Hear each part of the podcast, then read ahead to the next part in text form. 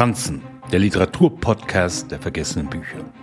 Manche Geschichten plätschern nur so dahin. Sie klingen so, als habe ein Autor zugehört. Das Schwierigste beim Schreiben überhaupt. Willie Flortons Northline ist ein Beispiel dafür, dass eine gute Geschichte nicht mehr braucht als eine gute Geschichte. Wenn eine Besprechung über Flortin erscheint, wird gleich darauf verwiesen, dass er ja Sänger ist und mit Richmond Fontaine um die Welt tourt. Wir stellen uns ihn also vor, als ein Schriftsteller, der irgendwo in einem Hotelzimmer sitzt, schreibt und seine Texte in einem Diner korrigiert. Wer weiß, wie schwer es ist, seine Texte einfach zu halten, wird schwerlich zu so einer romantisch verklärenden Vorstellung greifen.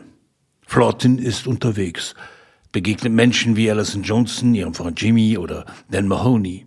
Manchmal reicht es für einen Song, manchmal für eine Story, manchmal für nichts. In Northline ist Allisons Leben gleich zu Beginn gebrandmarkt. White Trash. Den falschen Kerl zur falschen Zeit kennengelernt. Bei ihm hängen geblieben.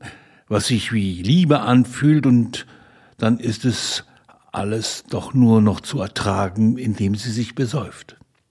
Sie wacht auf, weiß nicht, was mit ihr passiert ist, fühlt sich beschmutzt. Jimmy prügelt sie, zwingt sie zu hartem Sex, sperrt sie manchmal in seinen Kofferraum ein. Doch Allison besitzt einen Freund, einen Filmstar, mit dessen Filmen sie schon mal ein Wochenende verbringt.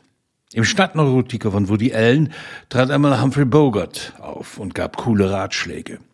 Bei Allison ist es Paul Newman, eher der große Bruder als der große Coole.